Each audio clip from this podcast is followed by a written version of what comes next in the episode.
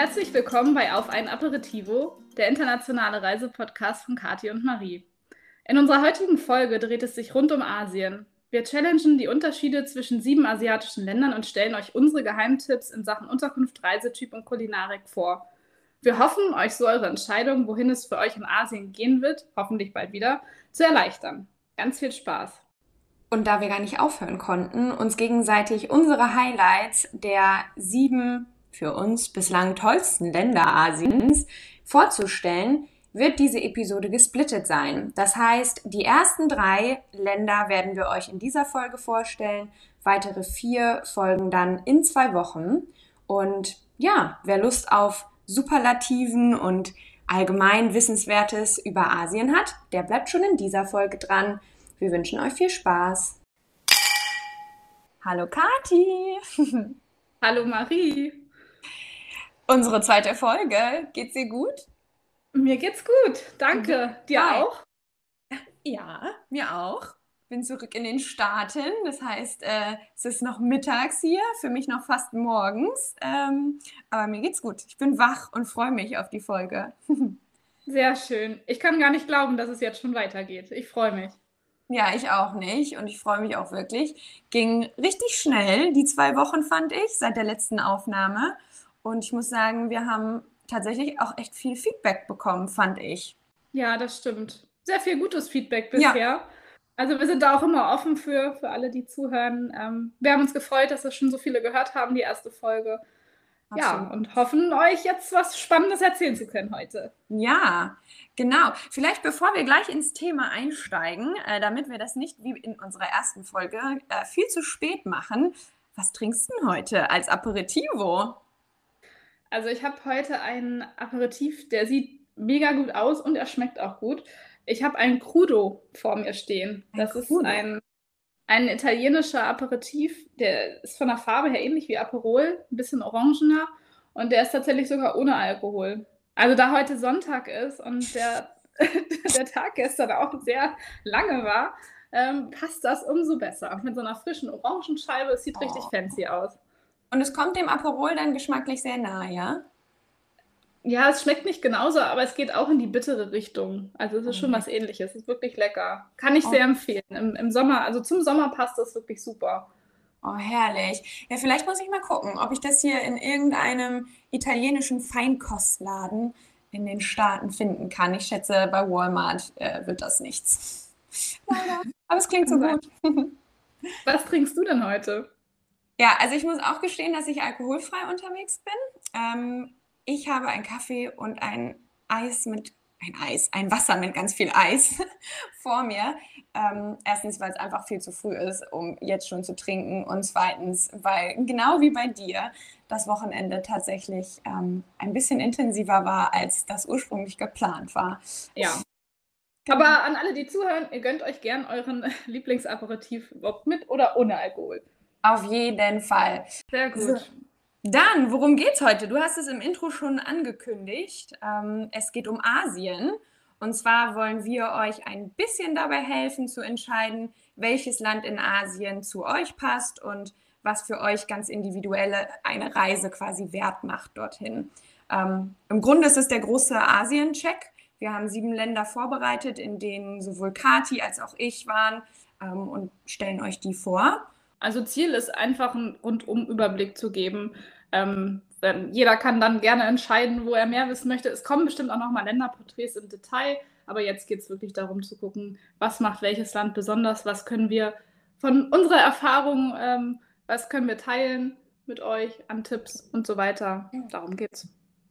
Und vielleicht auch Hunger machen auf Asien. Äh, wir wissen klar, aktuell durch die Corona- Lage ist es nicht unbedingt gegeben, dass man in alle Länder reisen darf. Aber trotzdem finden wir, dass schon mal so ein Ausblick auf irgendwann mal wieder Reisen einfach super schön ist und die Vorfreude ja auch immer eine schöne Freude ist. Und äh, je schmackhafter wir euch ein Land machen können, umso mehr freuen wir uns darüber. Ich würde sagen. Also, ja, genau. Also bevor wir dann etwas über die ganzen einzelnen Länder erzählen, vielleicht grundsätzlich ein paar Fakten über Asien. Ähm, ja, Asien hat in Richtung Westeuropa keine eindeutige definierte Grenze. Also das Uralgebirge wird oft als Grenze definiert, aber es gibt eben kein, keine wirkliche Grenze irgendwo eingezeichnet, wo genau Asien anfängt. Und äh, ja, eigentlich steckt viel mehr dahinter als nur China oder Japan, wo man dann immer sofort dran mhm. denkt. Ähm, genau, Asien gliedert sich in verschiedene Teile. Willst du was dazu sagen? Ja, gern. ähm, Im Grunde gibt es erstmal Nordasien ähm, und das ist zumeist der asiatische Teil von Russland.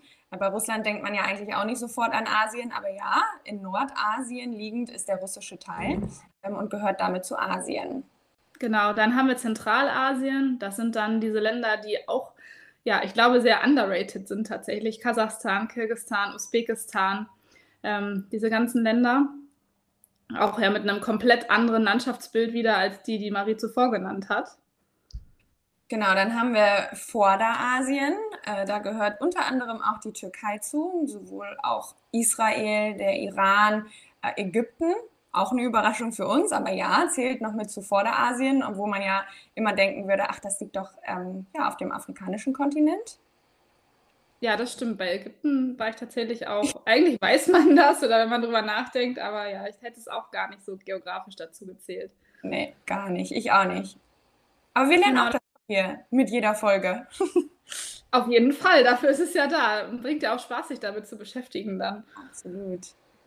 Dann gibt es noch Südasien. Dazu gehören Indien, die Malediven, Sri Lanka, noch ein paar andere Länder alles, was schon so richtig stark nach Asien klingt, finde ich. Südasien klingt nach oh, ganz viel Meer und Kokosnuss, muss ich sagen, wenn ich die Länder so lese. ähm, genau, dann haben wir Ostasien. Ostasien ist China, Hongkong, Japan, Nord- und Südkorea. Also das, was Kati auch schon meinte, was wahrscheinlich im ganz klassischen Sinne immer an erster Stelle kommt, wenn man an Asien denkt. Dann haben wir noch Südostasien. Ich glaube, das ist das Gebiet, in dem Marie und ich beide zusammen auf jeden Fall äh, die meiste Reiseerfahrung gesammelt haben. Das sind dann Indonesien, Thailand, Vietnam, Malaysia, Singapur, ähm, ja, diese Länder. Und Ganz unten rechts quasi. Genau.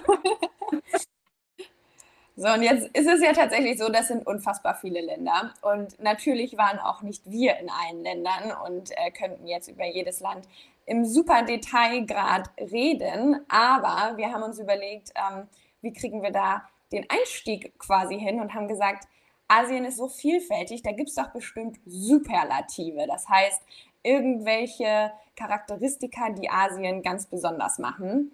Und ähm, eins der ersten Charakteristika ist tatsächlich, dass in Asien das bevölkerungsreichste Land der Welt liegt. Und zwar, ich glaube, das wissen fast alle, ist das China mit einer unfassbaren Bevölkerungsgröße von 1,4 Milliarden Menschen. Das muss man sich einfach mal vorstellen. Das ist so unfassbar viel. Ähm, ein riesiges, bevölkerungsreiches Land. Ich finde es auch total krass. Also man kann sich das gar nicht wirklich vorstellen. Und selbst wenn man da war, ist es so, dass einfach ja, so viele Menschen, das ist unglaublich. Ja. Es ist sowieso schon immer wuselig in diesen ganzen oder in vielen dieser Länder. Ich will jetzt auch nicht alles verallgemeinern, aber in China ist es eben besonders äh, krass. Ich war zwar noch nicht in Japan, da stelle ich es mir ähnlich vor, aber China ist schon wirklich ein trubeliges Land. Zumindest in den Städten. Es gibt natürlich auch ganz andere Ecken. Ja, ich glaube, es ist in China, also da muss ich vorweg, wenn, vorwegnehmen, ich war noch nicht in China, ähm, aber ich glaube, es ist tatsächlich so, dass vor allem die Städte ja einfach so groß sind und dass es ja auch so viele Millionenstädte gibt, von denen man den Namen einfach noch nie gehört hat in Europa. Ähm, und dass es dann aber gleichzeitig auf dem Land ähm, ja sehr verteilt ist und die Bevölkerungsdichte einfach gar nicht so hoch ist, würde ich annehmen. Ja, so habe ich es auch wahrgenommen, obwohl ich wirklich mehr in den Städten unterwegs war, weil das dann nachher auch Verständigungsgründe hatte, aber dazu ja. kommen wir dann später. Ja, dann, das wird vermutlich auch vielen bekannt sein, die höchste Gebirgskette ist der Himalaya mit dem höchsten Berg der Welt, dem Mount Everest. Ähm, liegt über 8848 Meter über dem Meeresspiegel. Ja, also schon wirklich, wirklich krass. Ja, vor allem wenn man bedenkt, in Deutschland, bei uns in der Nähe, der Harz. Ich glaube, 1000. in, in, immerhin hier in Schleswig-Holstein gibt es, ja. glaube ich, ja, den Bungsberg gibt es hier. Ich weiß Bungsberg. gar nicht, wie hoch der ist. ja, schöner Name, ne? Ja. Die Hermannshöhe, heißt es nicht Hermannshöhe bei euch? Ja, genau, das ist spazieren waren zusammen. Ja, ich glaube auch, da waren wir, da haben wir einen Kaffee getrunken und dann Aperol. Eins von beidem. Aber da war es auch eine leichte Anhöhe für äh, ja, schleswig-holsteinische Verhältnisse, Verhältnisse, Verhältnisse schon richtig hoch. das stimmt. Hast ja. du eigentlich mal vor, den Himalaya zu besteigen? Oh Gott. Oh Gott. Also ich bin ja sehr, ähm, äh, also Höhenangst würde ich mir doch dann zuschreiben. Und es ist jetzt auf meiner Bucketlist nicht ganz oben, den Mount Everest zu besteigen, weil ich mir einfach ähm, sowohl von der Höhe als auch von der Belastung für den Körper das nicht unbedingt vorstellen kann. Ähm, ich finde die Bilder fantastisch. Ich finde auch, oder ich habe einen riesengroßen Respekt davor, wenn Leute das machen. Ähm, aber ich glaube, ich brauche es für mich nicht. Wie ist es denn mit dir?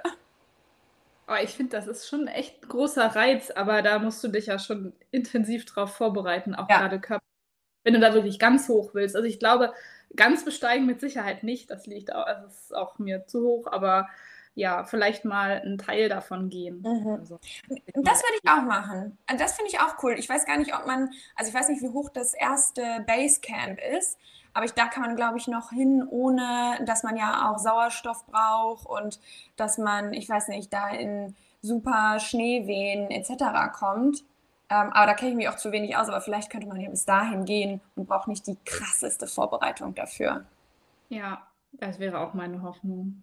Kennst du jemanden, der das gemacht hat? Nee, tatsächlich kenne ich niemanden. Ich auch nicht. Ah, Kathi, wir müssen wen kennenlernen, der das schon gemacht hat. Ich wollte gerade sagen, vielleicht befragen wir da mal jemanden, ja. Äh, der das gemacht hat. Finde ich auch total spannend. Oder?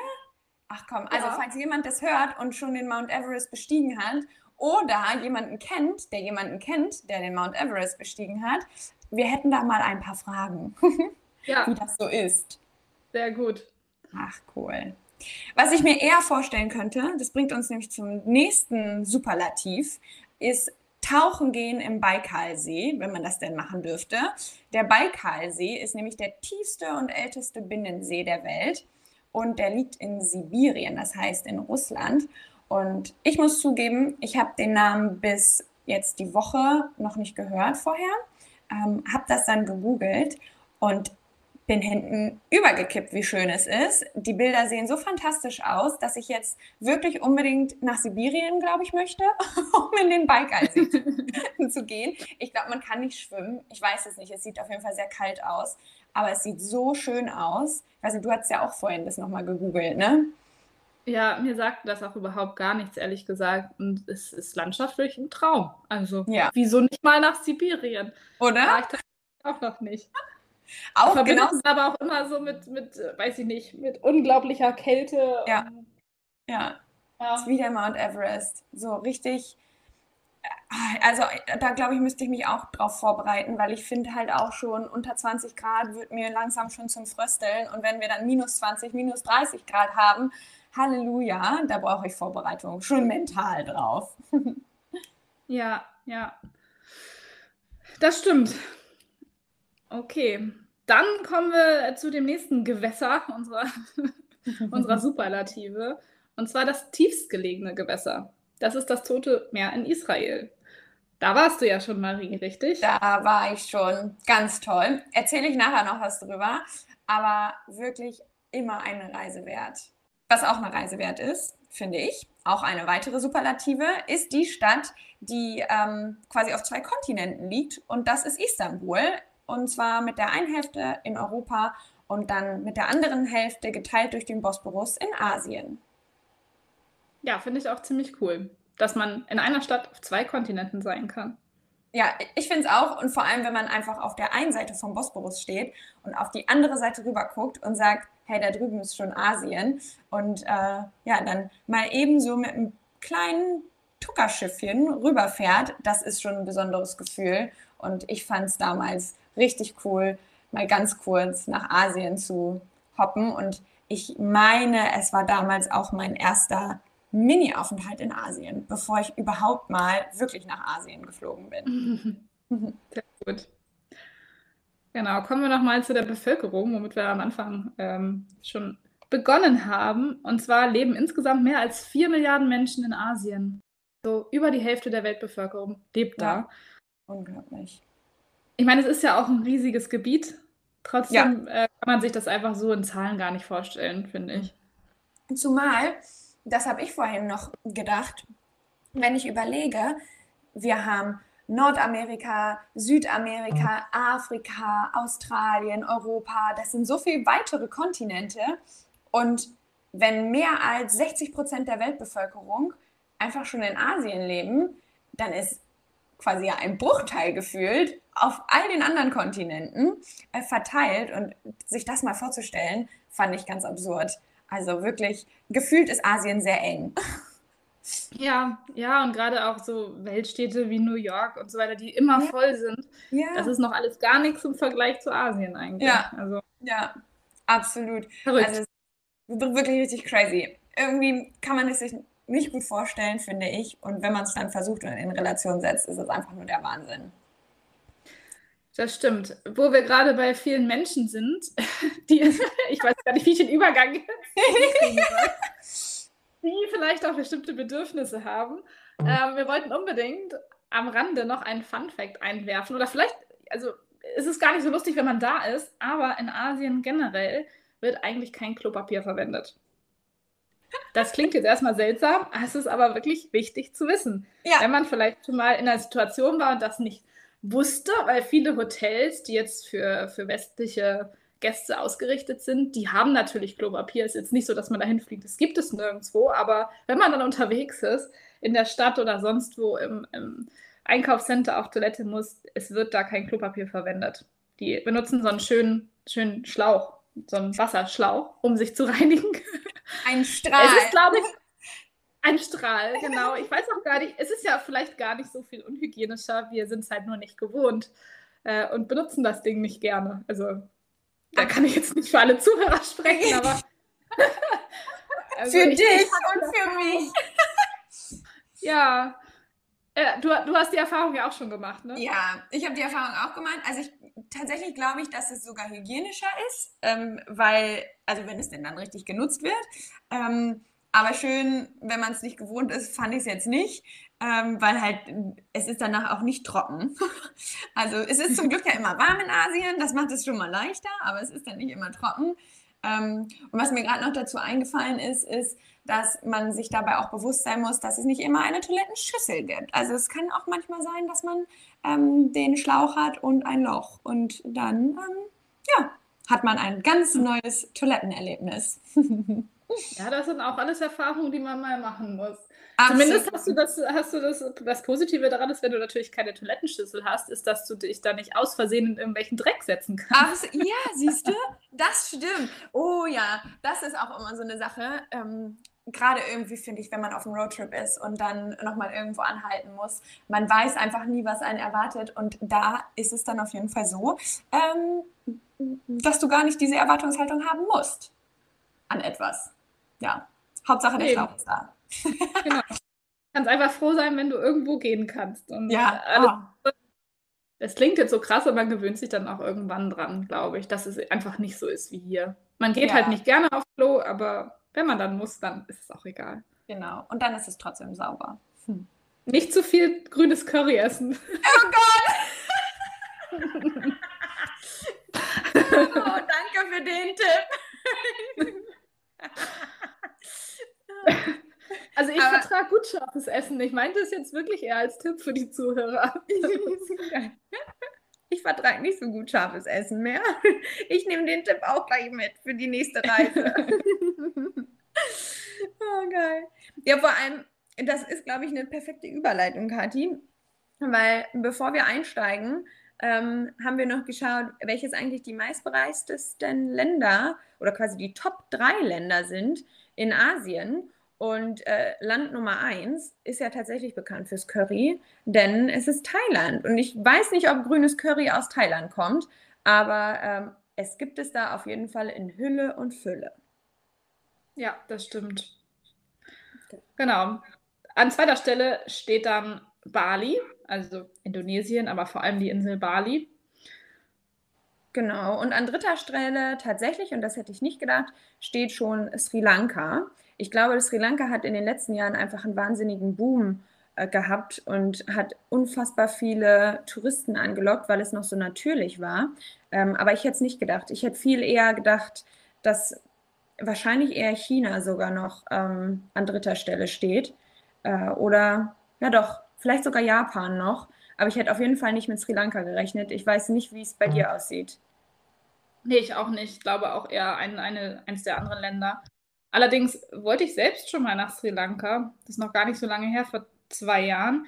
Aber da war gerade die Zeit, als da so viele ähm, Anschläge waren und mhm. dann ähm, war die Stimmung in dem Land ziemlich angeknackst mhm. und irgendwie war mir dann nicht mehr danach, mir lustig dieses Land anzugucken, wenn das gerade nee. in einer Trauerphase ist und dann wurde spontan umgebucht. Aber ich glaube schon, dass es sehr sehenswert ist auf jeden Fall. Und es ist von uns aus, also von Europa aus, eben auch gar nicht so weit wie der nee. Rest. Ja, genau. Ich weiß nicht, es sind dann, glaube ich, so zehn Stunden Flug, was für Asien ja echt noch geht. Und ähm, ich finde auch, also das ist tatsächlich von den dreien, drei Top-Ländern auch das Land, was ich noch nicht bereist habe und ich möchte auch unbedingt hin. Ähm, ich stelle mir das unfassbar schön und grün vor.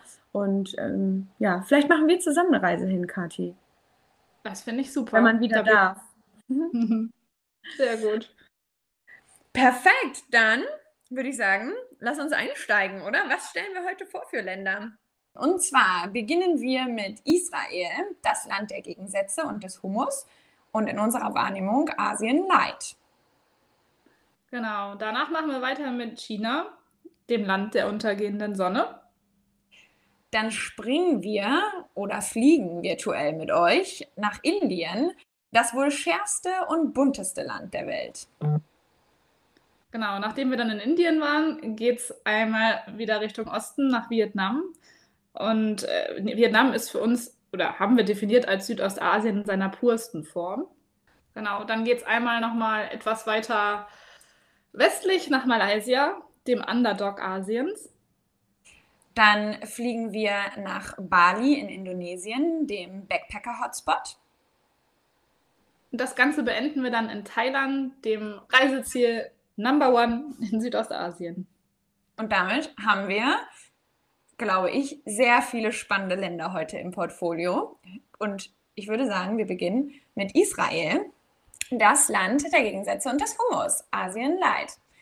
Genau, wir haben es vorhin schon gesagt, Israel liegt in Vorderasien und ist ja somit eigentlich auch schon ein Land, bei dem man wirklich überlegen muss, ob es denn zu Asien zählt oder nicht. Aber ja, das tut es. Und man erreicht es in einer unfassbar kurzen Zeit oder Reisezeit von vier Stunden von Berlin nach Tel Aviv. Was man dazu sagen muss, ähm, ich bin mal mit El Al rüber geflogen. Das ist die israelische Fluglinie. Ähm, die machen sehr, sehr aufwendige Sicherheitschecks, bevor man in das Land einreisen darf. Das ist historisch bedingt einfach ähm, oder vielleicht auch in deren DNA einfach so. Da sollte man schon ein bisschen Zeit am Flughafen noch mit einplanen. Nichtsdestotrotz ähm, ja, springt die Reisezeit nicht von vier Stunden auf auf einmal acht Stunden, aber eine Stunde länger sollte man schon am Flughafen mit einplanen. Nachdem man denn dann angekommen ist, erwartet in Israel oder wartet in Israel tatsächlich sehr angenehmes Wetter in der Regel auf ein. Im Winter ist es so, oh, ich würde sagen, um die 20 Grad. Äh, Im Sommer kann es dann tatsächlich relativ heiß werden. Ähm, wir hatten bis zu 40 Grad dort. Manchmal gibt es dann auch Sandstürme, da muss man auch mit rechnen. Da ist es dann wirklich sehr heiß. Aber wenn man diese super Sommermonate einfach vermeidet, dann warten vor allem zum Beispiel im April, Mai oder auch im Oktober, November wirklich richtig tolles Wetter auf einen und ganz herrliche Temperaturen und ja auch viel mehr an der Landesgrenze und damit viel, viel Möglichkeiten, sich wunderbar abkühlen zu können. Genau. Wie angesprochen, man landet in Tel Aviv äh, und tatsächlich ist Tel Aviv für mich auch das erste Must-See in Israel. Eine fantastische Stadt mit ganz viel Kultur, ganz viel Geschichte, aber auch extrem viel Moderne.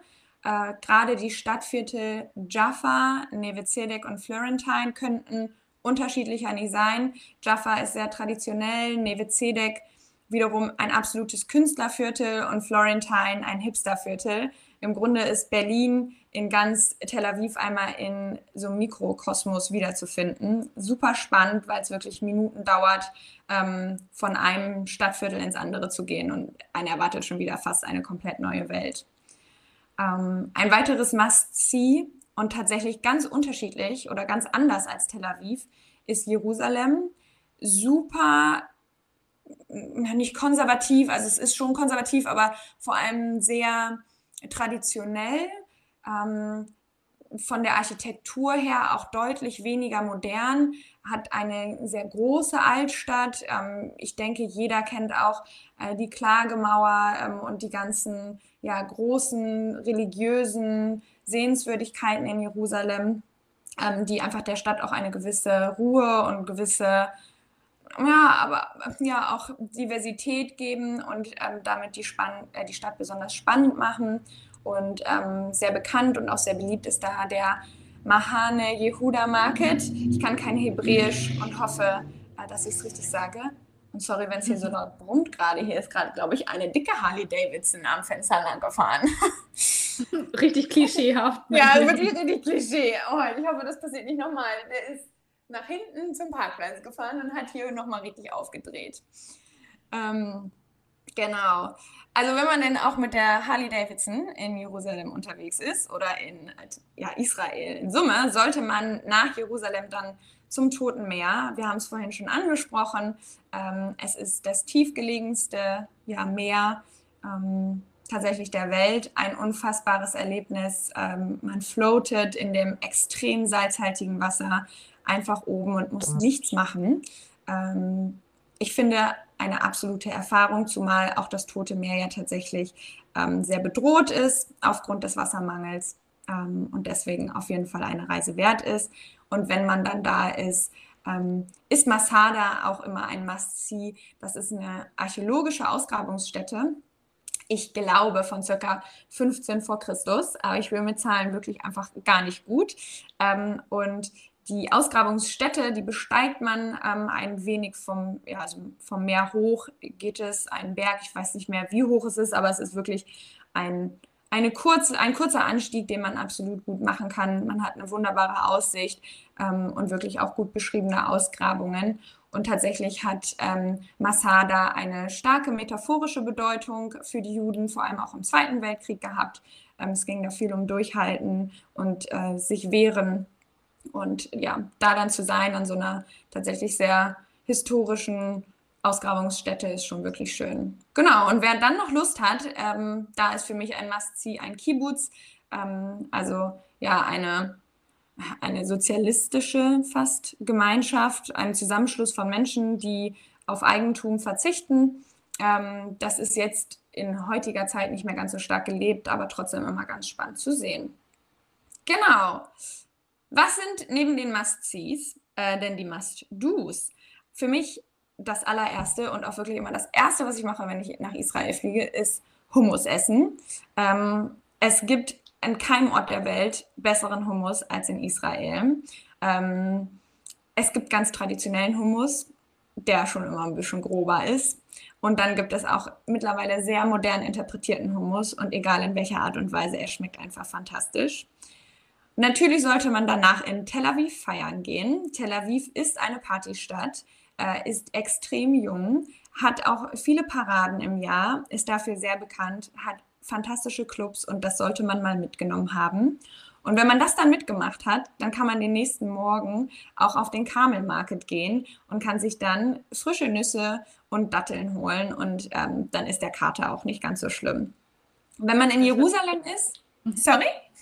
Das hört richtig gut an, sage Der ist auch das ist schon ein komplettes Tagesprogramm. Das, ja. Das merkt mir auf jeden Fall auch alles, weil ich noch ja, nicht bitte. da war. unbedingt, unbedingt. Und die Datteln da sind in meinen Augen neben dem Hummus auch die besten der Welt. Ganz frisch, ganz weich. Ähm, Gerade die, ich hoffe, ich spreche es richtig aus, Medjool-Datteln sind unschlagbar gut. Wirklich. Mhm. Ähm, genau, die gibt es auch in Jerusalem. Da stehen auch manchmal tatsächlich einfach die Bäume an den ähm, an dem Straßenrand. Und ja, wenn man Glück hat, bekommt man dann auch mal so eine Dattel. Ähm, in Jerusalem äh, ja, ist Feiern nicht so angesagt. Äh, wie gesagt, es ist deutlich traditioneller und religiöser. Ähm, genau, was sich da empfehlen lässt, ist aber das Holocaust-Museum Yad Vashem. Ich habe selten ein Museum gesehen, was so unglaublich gut und interessant gemacht ist. Ähm, geschichtlich für Deutsche wahrscheinlich auch immer noch extrem schwer reinzugehen. Ich war danach ähm, auf jeden Fall nicht mehr in Feierlaune und eher sehr ruhig und musste das erstmal verarbeiten. Aber es ist auf jeden Fall ein Besuch wert. Ich glaube, es gibt nirgendwo auf der Welt ein besseres Museum, um sich diesem Teil der Geschichte zu widmen. Und ja, wenn man das verarbeitet hat, dann würde ich sagen, kann man den nächsten Tag aufs Surfbrett springen in Tel Aviv ähm, und am Golden Beach seinen Tag starten und eine gute Welle catchen und ähm, ja, seinen Urlaub dann noch etwas genießen. Genau, neben den Must-Dos gibt es auch einige Must-Not-Dos. Und zwar ähm, würde ich immer empfehlen, sich nicht auf Schlepper einzulassen an der Grenze zwischen Israel und dem Westjordanland.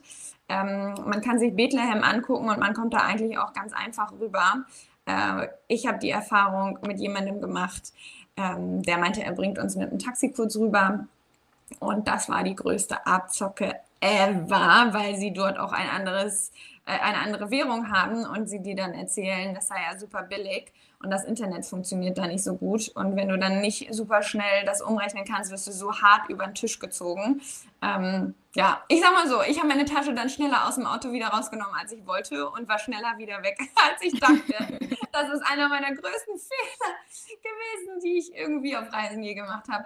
Mein Freund war damals auch mit. Wir waren so kurz in Bethlehem, wie glaube ich noch nie jemand da war äh, und sind dann wieder zurück. Aber das war echt, das war ein Erlebnis, was man auch ne, finanziell von deren Seite aus verstehen kann, aber es war einfach echt assi. Ihr könnt mich mal, ich gehe Hummus essen. Ähm, wirklich ja. ganz schlimm. Und sowas äh, musst du mal aufpassen, dass einem sowas nicht dann den Urlaub kaputt macht, ne? Weil, also ich ja. meine, viel reist, ich bin ein bisschen naiv vielleicht Menschen auf der Welt, aber haben wir ja schon mal drüber gesprochen. Es gibt halt auch Negativbeispiele und ja, oh, ja sowas nervt dann, wenn einen das selbst erwischt. Und von so vielen Tricks und äh, ja, wird man ja schon gewarnt und weiß das, aber trotzdem, man kann gar nicht so viel gewarnt werden, wie viele nee. Arschlöcher es mal gibt ja. auf der Welt. Ja, und ich glaube, irgendwann passiert es jedem Mal. Also selbst wenn man immer wirklich bedacht ist und sich vorher auch einliest, was man nicht machen soll, irgendwie passiert es und es ärgert einen so sehr. Aber ich denke mir, am Ende, komm, jetzt haben wir die Erfahrung gemacht, das nächste Mal sind wir wieder vorsichtiger. Aber das war echt so, ich bin immer noch, oder ich werde immer noch sauer, wenn ich daran denke, weil ich so, man soll es ja nicht laut sagen, aber ich fand so scheiße, dass ich mir dachte, oh, ja, ja weiter im Text, bevor ich, bevor ich gleich richtig wütend hier bin. Ähm, zum Essen. Es ist mein Lieblingsthema, Essen und Trinken. Es gibt natürlich den Hummus, aber neben Hummus gibt es noch etwas richtig, richtig Leckeres, ähm, was ich glaube, was probiert werden sollte. Und zwar ist das Malabi, ein israelischer Milchpudding. Ich bin eigentlich nicht so der super Milch-Fan, aber in der Form ist es einfach fantastisch. Und als Geheimtipp, es gibt in Jaffa, einem Stadtteil von Tel Aviv, immer einen kleinen Flea Market. Und auf diesem Flea Market steht ein kleiner Holzverschlag und in diesem Holzverschlag wird einfach das beste Malabi der Welt serviert mit kleinem Rosengeschmack drin und es ist so gut. Und wenn man sich dann abends da nochmal hinsetzt mit einem Bier und einem Malabi isst, das ist, finde ich, Urlaub pur. Selbst wenn es mitten in der Stadt ist und nicht direkt am Meer. Einfach nur richtig fantastisch. Ähm, Ansonsten, wer gerne scharf ist, Kati, und auch gerne mal herzhaft ist, Shakshuka äh, zum Frühstück kann man auch in äh, Jaffa super gut essen. Bei Dr. Shakshuka zum Beispiel. Ähm, mit einem Ei obendrauf, ein ganz klassisches ja, Frühstück. Ich glaube, man kann es auch gut zum Mittagessen, aber trotzdem werden, ja, oder wird es immer wieder zum Frühstück serviert und es ist wirklich ähm, sehr lecker. Genau. Ich liebe das auch. Gemacht zu Hause, aber ich habe das noch nie, ah. natürlich nicht in Israel gegessen, aber ich finde es super lecker. Also es ist genau meins. Kann ich auch sehr empfehlen, ohne dass ich da gewesen bin. kann mir sehr gut vorstellen, dass es da fantastisch schmeckt. Ach, cool. Ja, Kathi, ich lade mich mal ein zum Shakshuka bei dir. Machen wir. Ich kann mir vorstellen, dass es super ist. Ach, cool. Ähm, ja, neben dem Essen ist natürlich Schlafen auch immer interessant. Ähm, und ich würde immer sagen, wenn man denn gar nicht mal so lange nach Israel fliegt äh, und wirklich sagt, ich möchte die Party in Tel Aviv mitnehmen, dann kann ich das Little Tel Aviv Hostel empfehlen. Es ist mitten in Tel Aviv. Es ist ein kleines Hostel, super sauber, extrem freundlich. Die bieten auch so kleine Club- ähm, und Bar-Hoppings an und man lernt ganz schnell ganz viele neue Leute kennen und das macht wirklich richtig Bock. Ähm, ansonsten würde ich immer sagen, ist Airbnb tatsächlich in Israel fantastisch.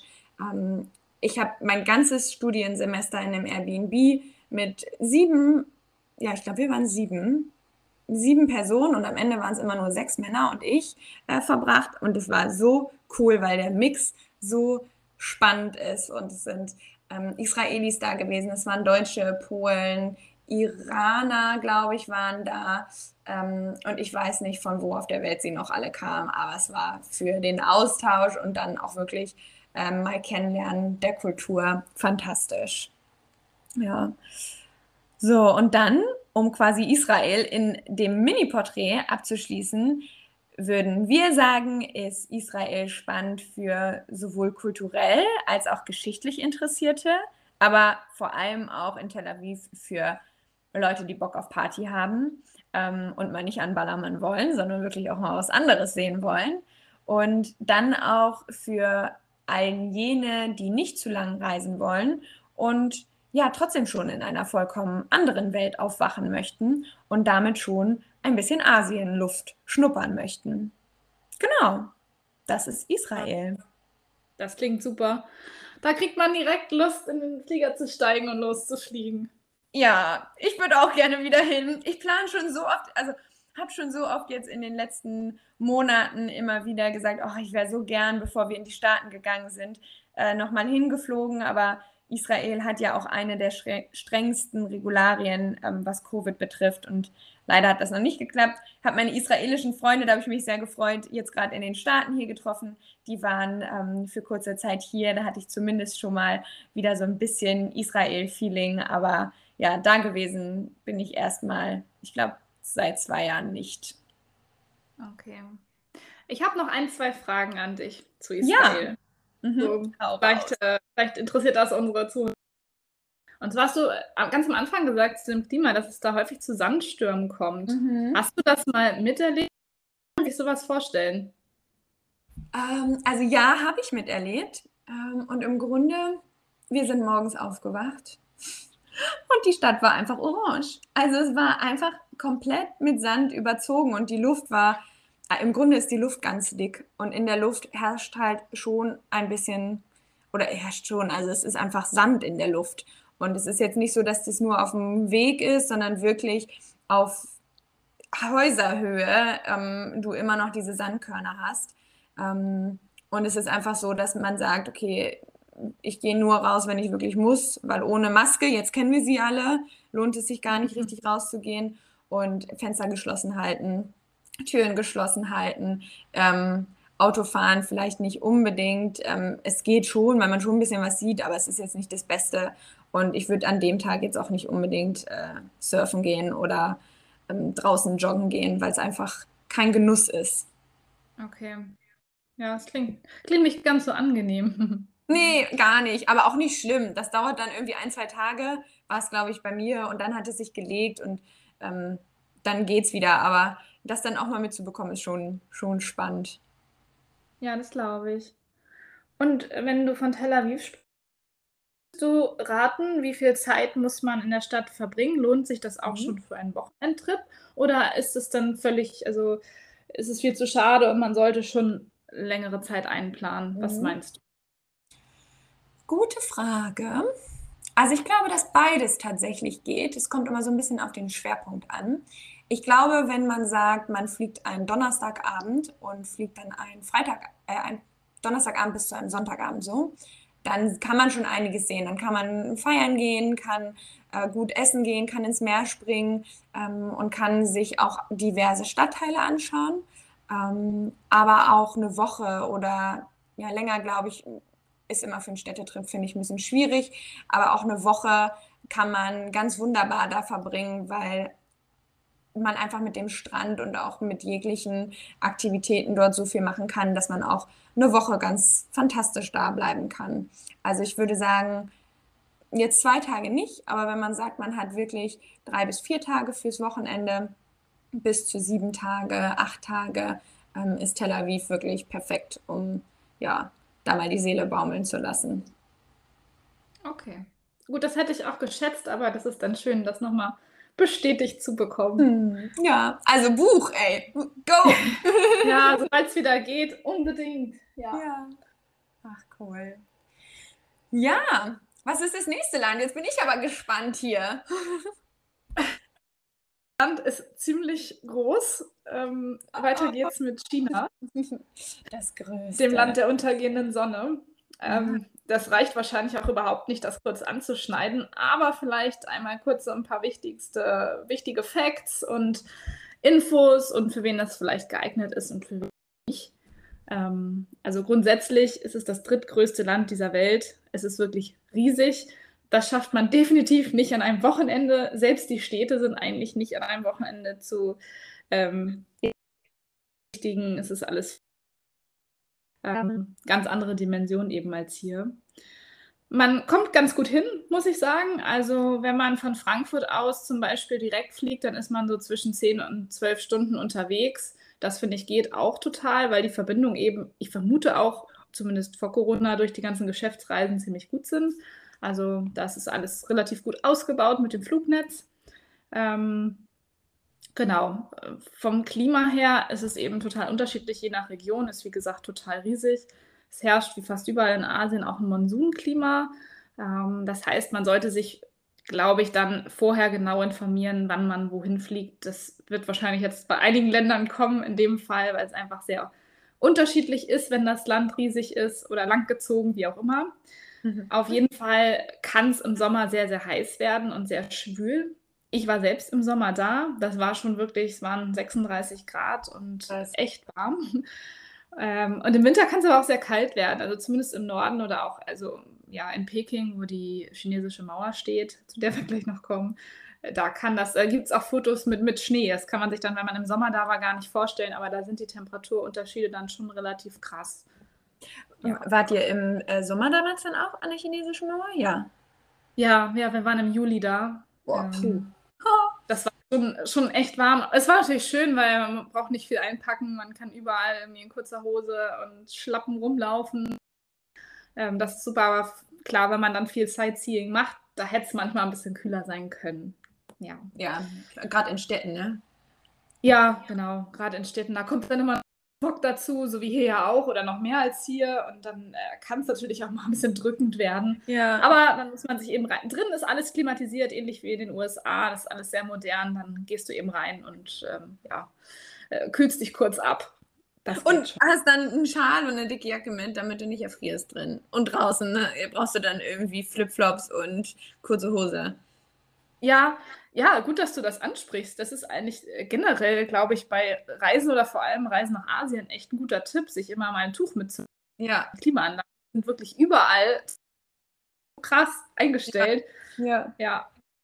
Also ich habe mich nicht, nicht nur einmal echt erkältet in Ja. Asien, weil ich das unterschätzt habe und du dann nass geschwitzt irgendwo rein, ja. Ja. reingehst und da sind dann halt 35 Grad draußen, auf einmal nur 15 Grad. Das ist Ja. dann schon kalt. Dito, bei mir auch. Wobei ich jetzt sagen muss, in den Staaten, man gewöhnt sich dran. Ähm, und wir haben jetzt auch eine Klimaanlage hier bei uns. Und das Ding ist ständig an, weil es auch so heiß ist. Und ich bin mittlerweile so, was würde ich machen ohne eine Klimaanlage? Und bin so, oh, das ist so eine tolle, so eine tolle Erfindung. Und dann in Deutschland zurück ist so, hä, nein, wir brauchen auf gar keinen Fall eine Klimaanlage. Seid ihr bescheuert? ja. so passt man sich an. Ja. Ja, weiter geht's. Was man unbedingt gesehen haben muss in meinen Augen, ist die chinesische Mauer. Also Mhm. die ist einfach schon, äh, schon wahnsinnig riesig, ich weiß gar nicht, wie viele Kilometer die lang ist. Da gibt es auch ganz, ganz viele verschiedene Eingänge quasi, wo man hin kann. Man kann eben auch rauf. Also wir sind da auch drauf spaziert. Wir waren damals äh, zu viert mit Freunden da, ähm, den ganzen Trip. Das ist schon, schon echt irgendwie beeindruckend. Und da gibt es eben auch restauriert und einige, die sind nicht restauriert. Mhm. Das hat beides echt Charme. Also so neu gemacht und sauber alles oder halt wirklich so, wie es mal war. Das ist schon ganz cool. Und wir waren an einer Stelle, war ganz lustig, da konnte man dann mit so wie so eine Rodelbahn, wie so eine Sommerrodelbahn nachher runterfahren im Slalom wieder äh, zurück zum Parkplatz. Man fährt da mit so einer, da zumindest mit so einer Art Seilbahn auch hin, weil das ja doch Ach, relativ okay. weit oben gelegen ist. Ja, und da kann man mit so lustigen ähm, so einer Sommerrodelbahn eben runterfahren. Das war ganz Wie cool. Cool. Ach, das ist ja geil. Und zahlt man dann für die Sommerrodelbahn nur ein bisschen Geld oder kostet es auch auf die chinesische Mauer zu gehen? Äh, das kostet beides, glaube ich. Also du kaufst dann so ein Kombi-Ticket unten. Bei uns hat zum Glück der Taxifahrer geholfen, weil ja. Englisch wird dann nicht gesprochen überall. Also gerade Taxifahrer sprechen eigentlich kein Englisch. Wir hatten da wirklich Glück. Der wurde uns organisiert. Der hat uns da geholfen mit dem Dolmetschen. Aber es ist jetzt nicht unglaublich teuer. Also ich weiß nicht mehr, was es war, aber sie waren human auf jeden Fall. Mhm. Cool. Ja, dann äh, weiter im Text äh, quasi oder weiter in Peking oder in der Ecke Peking ist die verbotene Stadt. Sollte man auf jeden Fall auch mal gesehen haben und einmal durchlaufen. Finde ich jetzt auch schon echt beeindruckend.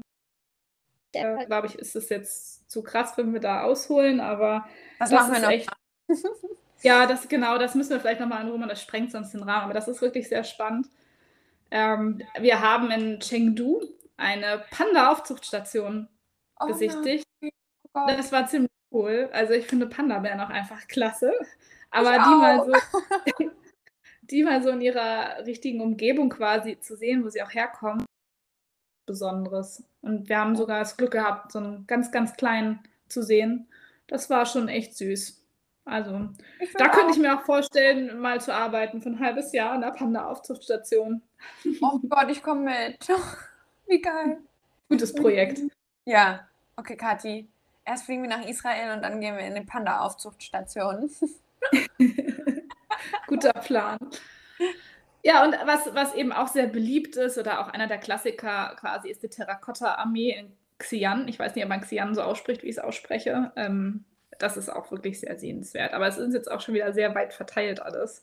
Ähm, da muss man, also die Städte sind eben nicht einfach mit Schnellzügen zu erreichen. Am besten ist eigentlich, man fliegt, ist natürlich nicht sehr umweltfreundlich, aber ansonsten, wenn man jetzt zwei, drei Wochen hat und man möchte die Städte sehen, also die Zeit reicht sonst einfach gar nicht. Also wenn man die Möglichkeit hat, vielleicht auf eine Region beschränken, ähm, wenn man alles sehen will, dann, dann muss man leider in den Flieger steigen. Ja, was man auf jeden Fall auch sehen sollte, ist der Bund von Shanghai. Das ist quasi ja, an dem Fluss, wo Shanghai liegt, so eine ja, Panoramastraße ist jetzt nicht richtig. Ich weiß gar nicht, wie man es beschreibt. Also wie so eine Küste quasi, wo man auf die andere Seite von Shanghai guckt. Da sind eben ganz, ganz viele Wolkenkratzer. Es ist sehr modern und es sieht einfach äh, toll aus, wenn man da irgendwo auf einer Rooftop-Bar sitzt, abends was trinkt feiern geht, ähm, wie auch immer. Ist es das dann Skyline einfach? Also. Was nee, ist das? So Skyline-mäßig und man ist dann. Ja, ja, genau. Also man guckt quasi auf so eine riesen Skyline ähm, Shanghai von da aus. Das ist schon toll. Und sind dann auf ja. der Seite die Gebäude niedrig oder ist es dann auch genauso hoch da? Direkt am Wasser sind noch ein paar ältere Gebäude, die sind nicht ganz so hoch und da sind halt so ein paar Rooftop-Bars, mhm. aber sind überall in Shanghai hohe Gebäude. Ja. Also da gibt es nicht so viel, so viel niedrige. Ähm, Shanghai fand ich auch, war sehr international. Also da waren auch so viele Franzosen, Engländer, auch Deutsche mal unterwegs. Das cool. ist uns sonst auf unserem China-Trip nicht so viel äh, begegnet, aber in Shanghai ist es schon alles. Da kann man sich auch sehr gut verständigen, finde ich. Vielleicht ist es eine der Städte in China, wo man sich am besten ja, zurechtfinden kann. Mhm. Ich, ich glaube, sagen auch gehört zu haben, dass das einer der Expat-Hotspots der Welt ist. Also ich weiß nicht, welche Branchen da sind, aber ich glaube, es sind diverse, wahrscheinlich Dienstleistungsbranchen, die ähm, in oder nach Shanghai auch gerne ihre Expats schicken. Deswegen ist das, glaube ich, auch Oder wahrscheinlich Ja, ist das, das glaube ich tatsächlich Das- auch. Ja, oder? Also Hm. mein, Onkel wohnt da tatsächlich in Shanghai. Der arbeitet bei der Lufthansa. Der ist da auch schon länger. Also das, Ah, das, das stimmt schon. Da sind viele Expats, ja. Kann ich mir auch vorstellen. Ist auch Ja, äh, auch. für eine Zeit lang ein cooler Ort, um da zu leben. Ja, das glaube ich auch. Das glaube ich auch. Genau. Da sind wir auch eigentlich schon, wenn wir von dem Bund Shanghai sprechen, bei den. Also ich finde, man muss unbedingt einmal auf eine Rooftop-Bar mit dem, mit dem Blick eben ähm, auf die Skyline. Ich war damals in der Bar Rouge. Das ist äh, auch ja, wie eine Diskothek quasi. Es ist eine Diskothek, es war eine Bar, die wurde nachher eher zur Diskothek. Äh, irgendein Mix, irgendein Club über den Dächern. Das war schon wirklich toll. Das war zwar nicht günstig, also da kosten die Getränke auch ordentlich, aber einen Abend das mal zu machen, ist es definitiv wert. Ja. Ansonsten kann ich sehr empfehlen, einmal eine Foodtour in China zu machen, weil es wirklich kulinarisch komplett anders ist als hier und ist auch nicht nur wie hier in den äh, China-Restaurants. Was gibt es denn hier immer? Dieses. hier Fried Noodles. Ja, genau, so Fried Noodles und äh, hier Chop Suey und so. Es gibt viel, viel mehr in China und das wissen, wissen eigentlich die wenigsten oder man kriegt es ganz anders mit. Also hier in Deutschland ist es echt nur so ein Mini-Ausschnitt der chinesischen Karte, äh, der chinesischen Kulinarik, die man hier zum Spüren und zum Probieren bekommt. Das ist da echt, äh, echt krass. Die haben so viele verschiedene ja, ich kann das gar nicht beschreiben. Also Dumplings halt en masse, die muss man auch unbedingt essen in allen Formen, Farben, Variationen. Das schmeckt da total anders als hier. Und ja, diese Foodtour zum Beispiel, die geht dann eben in verschiedene, also die, die wir gemacht haben, da geht man in verschiedene Restaurants, zwischendurch dann so halb zu Einheimischen, dann wieder Straßenstände. Also es ist total abwechslungsreich. Aber jetzt ein Insider-Tipp. Es gibt im Flugzeug und auch zwischendurch überall, also Chinesen scheinen auf Trinkjoghurt zu stehen. Gibt es ganz, ganz viel von. Haben wir uns nicht viel bei gedacht, wir waren zu viert unterwegs und ähm, einer von uns, und zwar mein Mann, hat den Trinkjoghurt getrunken, regelmäßig. Alle anderen von uns hatten wirklich Magen-Darm-Probleme in China, weil das ist alles sehr ölig. Ich habe auch mal gehört, es wird also von äh, intern da, dass teilweise altes Öl verwendet wird und das nicht das Oh. sauberste Öl ist beim Kochen und Frittieren, dass dadurch halt äh, schnell was passieren kann. Auf jeden Fall hat dieser Trinkjoghurt sehr geholfen und es gibt ihn überall. Also ich würde ihn das nächste Mal empfehlen, einfach immer mitzuessen, wenn man ihn bekommt. Olli hat Ja. einen Bombentag und ihr drei. oh. Ja, äh, so war's. Und äh, Nein. Das, oh, das war auch eigentlich das einzige Mal, dass ich da Probleme im Urlaub wirklich mit hatte. Oh und dieser. Trinkjoghurt scheint gut zu sein, weil da ja irgendwelche Lactobakterien drin Ja. sind, die das Ja. anscheinend ausgleichen. Und die Chinesen essen es selbst oder trinken es, wie auch immer, selbst auch. Muss ja ein gutes Zeichen sein. Das ist ein super Zeichen. Also Trinkjoghurt. Vielleicht vorher schon einkaufen. Oder nach dem Landen direkt. Oder aus dem Flugzeug. Oder, oder. Trinkjoghurt. Trinkjoghurt, unbedingt. Ja, wenn wir gerade beim Essen sind, ähm, auch noch ein Fun Fact nebenher. Ähm, beim Essen in China ist wirklich alles erlaubt. Also es ist sogar erwünscht ähm, oder gilt als höflich, wenn du schlürfst, rülpst, schmatzt, alles, weil es zeigt dort, dass dir das Essen schmeckt. Und ja, hier ist es eben total verpönt. Am Anfang muss man sich da schon sehr dran gewöhnen, wenn neben dir irgendeiner auf die Straße rotzt. Oh, da auch häufig. Also, was, ja, weiß ich nicht. Da muss man sich schon ein bisschen dran gewöhnen. Oder halt, wie gesagt, rülpsen nach dem Essen. Hier verkneift man sich das und da Ja. gehört das halt einfach. ich finde es so absurd. Kennst du dieses ähm, alte plattdeutsche Sprichwort, nicht kennt, das Fritter nicht? Habe ich wahrscheinlich Ja. mega falsch ausgesprochen. Ich glaube, früher war das dann auch so, ähm, dass das in Deutschland ja noch anerkannter war, irgendwie, dass man dann, aber ich, es gibt noch so einen Beisatz zu diesem ähm, plattdeutschen äh, Sagen und ich meine, dass das irgendwie auch in die Richtung geht, aber ähm, das ist ja heute hier wirklich einfach nur verpönt. Mhm. Ja, das stimmt. Oh. Ja. Aber es ist schon lustig, wie unterschiedlich die Kulturen doch manchmal sind. Ja. Ah, ich habe gerade überlegt, das heißt doch, ich dachte gerade, was, wie heißt dieses äh, Sprichwort? Heißt es nicht, Ähm, was rülpset und furzet ihr nicht, hat es euch nicht geschmecket. Das ist der Nachsatz zu Was de Bu nicht kennt. Ähm, Ach so, das kenne ich nicht. Also den Nachsatz nee. habe ich noch nicht gehört. ich muss gerade so irgendwie, ach, wie war der denn? Ähm, aber ja, ich glaube, das war hier auch mal so. Und jetzt ist das wirklich ja nicht cool. Ich mag es auch gar nicht. nee, ich bin auch nicht so der Fan von super lauten Essensgeräuschen. Ah. Gibt es auch einen Namen für, wenn man so eine Phobie hat ähm, und das nicht mag, wenn andere neben einem so laut essen. Ich glaube, ich habe die Phobie. Lautes Essen Phobie. ah, ich glaube, es haben mehrere. Nee, also ich, ja, ich finde es auch nicht angenehm. Nee. Nee, nee. Ja, dann kommen wir dazu, was man nicht unbedingt tun sollte. Hm, ich versuche mal, das etwas zu beschleunigen. Ich habe das Gefühl, ich arte schon wieder so aus hier. also, was ich äh, nicht. Das ist gut? Ja, ich habe so viele Fragen. Aber wir müssen noch einen Deep Dive dazu, glaube ich, machen. Ich, mir fallen noch einige ja. Sachen ein, die ich wissen möchte. Das stimmt, das machen wir auf jeden Fall. Hm, kurz zu den Sachen, die man nicht tun sollte. Ähm, es gehört sich eigentlich nicht getrennt Essen zu bestellen. Es ist immer eigentlich üblich, dass du, wenn du zusammen in einer Gruppe essen gehst, dass du bestellst und alles wird auf den Tisch gestellt. Finde ich persönlich auch eigentlich geselliger, finde ich eigentlich ganz schön. Ähm, dann ja. gibt es auch diverse Betrugsabzocken, wie zum Beispiel so Teehausbetrug. Da wirst mhm. du dann von einer jungen Dame angesprochen und ob du da mit, äh, mit ihren Tee trinken willst und äh, in so einem Teehaus und dann kostet aber der Tee irgendwie hunderte von Dollar. Oh, Ist uns nicht passiert, aber ähm, das liest man ganz viel im Vorfeld auf jeden Fall. Ja, und ich kann auch aus eigener Erfahrung empfehlen, wenn man fliegt innerhalb des Landes, nicht zu spät zum Boarding zu kommen. Die sind da wirklich sehr diszipliniert, die Chinesen. Und irgendwie, wir hatten den Fall, dass Boarding losging und fünf Minuten später, wir dachten, ach, können wir noch mal kurz eine Pipi-Pause machen. Und fünf Minuten später war das Boarding geschlossen und wir mussten ähm, schön peinlich mit so einem privaten, also so einem PKW übers Flugfeld da zum Flieger gebracht werden. Und die Chinesen, die schon alle im Flugzeug saßen, die haben uns nicht sehr erfreut angeguckt. Wir waren nicht so beliebt. Ich hätte dich auch nicht gemacht. Weißt du, kleine, kleine Side-Story dazu.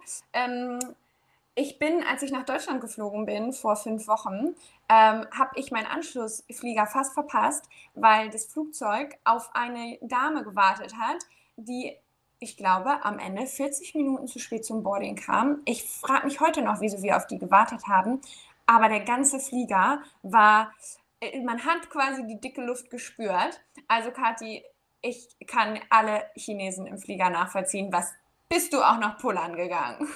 Aber doch nicht fünf Minuten. Also ja, nein, nicht fünf Minuten. Minuten. Weil hast du mein vollstes, vollstes Verständnis, aber fünf Minuten. Also es war wirklich so, okay, wir gehen auf Toilette und dann steigen wir ein. Und dann waren die Leute alle weg. Das war ja, wirklich, ist, ist nicht übertrieben. Das war so.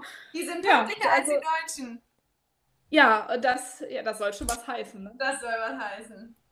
Und ich bin immer pünktlich. Ich bin sogar immer überpünktlich. Ich bin immer zehn Minuten zu früh als zu spät. Aber naja, äh, man lernt daraus. Ist uns dann nicht nochmal passiert. Ja, das glaube ich.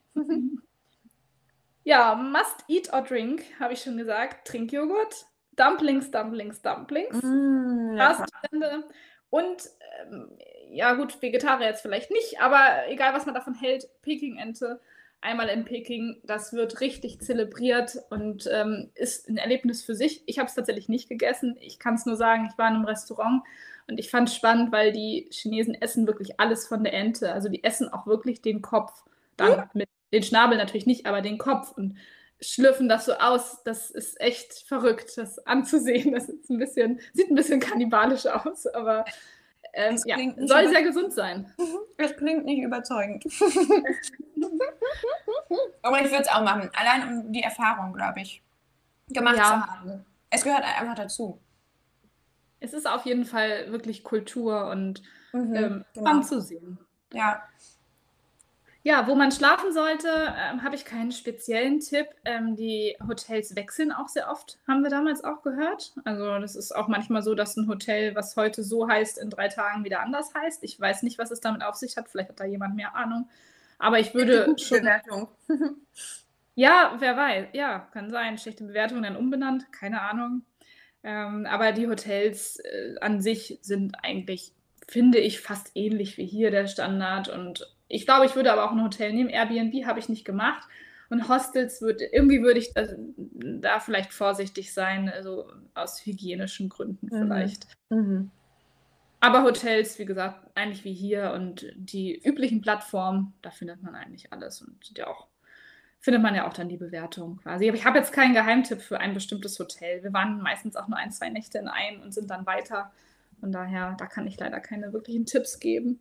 Vielleicht als Frage dazu, die Sterne-Kategorien, hm, würdest du sagen, man sollte unbedingt irgendwie über drei Sterne gehen, damit man einen gewissen Standard auch bekommt? Oder sagst du, im Grunde ist es vergleichbar mit einem europäischen Standard oder dem Sternesystem? Also ich glaube, vergleichbar ist es theoretisch. Ich würde mir trotzdem immer die Bewertung angucken, weil ich ja. glaube, es heißt nicht, wenn ein Hotel da vier Sterne hat, dass es trotzdem wirklich mhm. gut ist. Ja. Ich, ja. ja. ich vertraue mittlerweile viel auf Bewertung und ich finde gerade im asiatischen Raum finde ich Agoda eigentlich ganz mhm. cool. Hier bei uns nutze ich auch viel Booking.com, aber Agoda finde ich für Asien eigentlich ganz ja. gut. Habe ja. ich auf jeden Fall gute Erfahrungen mitgemacht und Ach, da findet man dann schon was. Die Frage ist halt auch immer, wo das Hotel sein soll, weil die Städte, wie gesagt, total riesig sind. Ja. Und es vielleicht mal wichtiger ist, wo das Hotel ist, als wie das Hotel hier unterwegs ist. Ja, absolut. Ja, für wen sich das lohnt, auf jeden Fall auch für Kulturinteressierte, für Städtetrips, für vielleicht schon Reiseerfahrene, wenn man China auf eigene Faust machen möchte. Es gibt natürlich ganz, ganz viele Rundreisen und wenn man nicht viel Erfahrung hat mit dem Reisen, ähm, macht es vielleicht Sinn, weil mit Englisch kann man sich nicht überall zurechtfinden. Also mhm. das vermutet man immer, weil es ist eben, ja, uns wird das ja schon in der Schule eingeredet, die Chinesen kommen und wirtschaftlich und die überholen uns alle. Die sind auch weiter, finde ich, als viele südostasiatische Länder, aber ich hatte ganz andere Erwartungen. Ich war eher ein bisschen enttäuscht. Mhm. Ähm, ich finde, wie gesagt, es ist krass, dass man sich mit Englisch dann noch nicht überall zurechtfinden kann. Von daher, wenn man es auf eigene Faust macht, ähm, dann sollte man vielleicht schon ein bisschen Reiseerfahrung haben. Äh, ansonsten, oder nicht leicht in Panik geraten.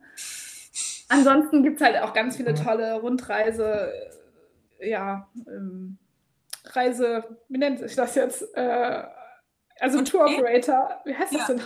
Tour Operator. Ich glaub, ja, ich glaube, das ist gut. Peinlich, ich habe schon Reiseverkehr, ich habe Reiseverkehrskauffrau gelernt. Reiseveranstalter meine ich. So. Und das ist geil. ähm, die da echt coole Sachen anbieten. Und äh, ja, ich bin jetzt nicht der Fan von so mhm. Gruppenreisen, aber ich glaube, wenn man wirklich viel erklärt bekommt und äh, den geschichtlichen Hintergrund überall verstehen möchte, dann ist es gar nicht so verkehrt, das mit Reiseführer zu machen. Ja, ja das glaube ich auch. Cool. Ähm, ich habe auch noch ein, zwei Fragen, Kadi ähm, bevor wir quasi das Kapitel China schließen. Und zwar hast du es eben schon angesprochen, so wenn man Mandarin gar nicht kann. Also mal Beispiel Marie, ich spreche kein Mandarin, ich lese kein Mandarin, ich kann kein mhm. einziges Wort. Äh, an wen wende ich mich denn, wenn ich jetzt sage, ich habe zum Beispiel nicht mit einem großen Reiseanbieter oder einem Tour Operator ähm, meine Reise gebucht. Was hilft denn da, sich zurechtzufinden? Also, was auf jeden Fall hilft und mittlerweile vermutlich auch noch viel besser ausgebaut ist, sind diverse Übersetzungs-Apps. Also die mhm. Chinesen selbst haben das genutzt, wenn sie uns was erklären wollten, haben sie in ihr Handy gesprochen, haben uns das gezeigt, das Handy hat mit, mit uns Englisch gesprochen. Also das, das hilft, die machen auch viel mit Apps und Handy. Ich glaube, das ist so der beste Tipp. Äh, ansonsten ja. mit Händen und Füßen tatsächlich. Ja, aber diese Apps sind ja auch so fantastisch eigentlich. Aber dass die dann wirklich im, im Urlaub auch so kontinuierlich angewendet werden können, ist ja fantastisch. Also wirklich richtig gut. Hatte ich so noch nicht, dass ich es irgendwie nutzen konnte in größerem Umfang.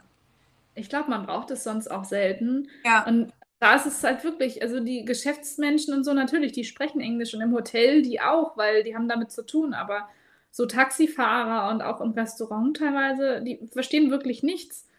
Und das ist, das kennt man so, finde ich, ja. fast gar nicht. Ja. Ach, krass. Aber irgendwie geht es immer und die Chinesen sind auch alle sehr hilfsbereit und freundlich gewesen. Also da haben wir auch echt menschlich ja. keine schlechten Erfahrungen gemacht. Ähm, da findet man sich schon zurecht. Nur wenn man dann, wie gesagt, eine Reise bucht und dann willst du in irgendeinen Bus steigen vielleicht und du willst fragen, wo er hinfährt, aber es versteht dich keiner. Das sind so Kleinigkeiten, ja. die aber dann so wichtig werden im Urlaub. Ja, ja. Ja. Aber selbst da, irgendwie kriegt man es ne, mit Händen und Füßen dann ja tatsächlich meistens hin. Und meistens, und das finde ich immer so toll auf Reisen, es findet sich immer eine hilfsbereite Person, die hilft. Und wahrscheinlich ist es da dann genauso. Ja, das stimmt. Da hast du recht. Und vielleicht eine Frage noch. Und zwar hast du es schon angesprochen, Peking-Ente wird ganz gegessen. Also es gibt äh, tatsächlich ein bisschen andere Essenskultur, als es sie denn dann in Deutschland oder Europa gibt. Ähm, essen die Chinesen eigentlich auch Heuschrecken und Insekten allgemein? Und wenn ja, hast du sie probiert? Die Frage kann ich dir tatsächlich gar nicht so einfach beantworten. Also ich habe es nicht gesehen in China. Okay. Aber in einem anderen Land, zu dem wir später noch ah, kommen. Ah, ja, sehr cool. Ich Ob ich sie probiert habe, werde ich dann verraten. Ah, okay, dann bleibe ich gespannt. Aber dann weißt du es bei China nicht. Nee, ich weiß es tatsächlich nicht. Ich kann es mir vorstellen, dass es das in Regionen irgendwo gibt. Also die essen halt wirklich viel. Alles. Aber, also, wir, haben bei unserer Foodtour tatsächlich auch die, den Guide gefragt. Das war eine Studentin aus Chengdu ähm, wie das aussieht, ob die Hunde und Katzen essen, weil es ja immer dieses Gerücht ja, gibt. Ja, stimmt, ja. Angeblich nein, aber sie hat irgendwie den ganzen Abend darüber gelacht. Also ich weiß I nicht. doubt it, I doubt it. Ja. Ach geil. Ach cool. Ja, klingt auch nach einem Land, äh, in das man tatsächlich unbedingt mal reisen sollte. Klingt auf jeden Fall sehr abenteuerlich. Ja, das war es auch. Das definitiv. Cool. Dann würde ich vorschlagen, außer dir fällt noch was ganz Wichtiges ein, springen wir weiter ähm, nach Indien, das wohl schärfste und bunteste Land der Welt. Indien liegt in Südasien und bildet den größten Teil des südindischen Subkontinents ab. Ich glaube, alle kennen äh, das Dreieck, äh, was Indien bildet auf der Karte.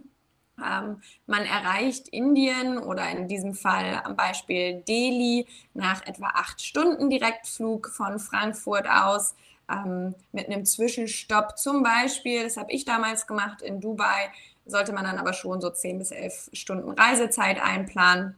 Da gibt es fantastische Fluglinien, äh, die dahin fliegen, die dann die Reise dorthin tatsächlich auch ganz komfortabel machen. Also immer noch nicht super weit weg.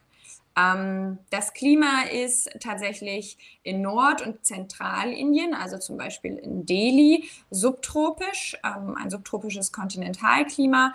Im Süden, das heißt zum Beispiel in Bangalore und auch in den Küstengebieten, das heißt ähm, beispielsweise Goa, da ist es maritim und tropisch und ja, das heißt im Grunde, dass es im Norden ganzjährig erhebliche Temperaturschwankungen äh, gibt und im Süden es aber dann konstant heiß ist.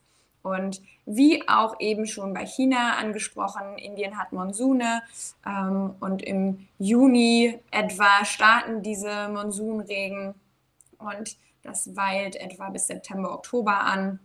Und ich würde nicht raten, in der Zeit dann nach Indien zu reisen, außer man steht auf ganz viel Regen. Aber ich glaube, äh, das ist zu viel und das muss man einfach nicht unbedingt machen.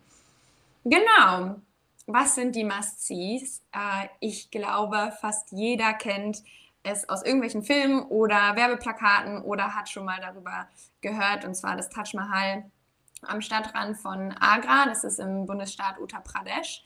Ähm, mein Tipp dabei ist, dass man da ganz früh am Morgen hin ähm, fährt, sich am besten da auch in der Nähe ein Hotel nimmt und ähm, ja, da die Zeit genießt, in der es noch nicht extrem voll ist. Genau, was man, glaube ich, aber auch nicht erwarten sollte, ist, dass es dann wie auch in Werbeplakaten riesengroß und extrem weiß ist. Das ist es nicht. Es ist tatsächlich gar nicht so groß, wie man sich das vorstellt und jetzt auch nicht so super strahlend weiß. Nichtsdestotrotz ist es ein unfassbar schönes Gebäude ähm, und auch der Park oder ja, die Rasenflächen davor sind wirklich sehr schön angelegt und es ist auf jeden Fall eine Reise wert.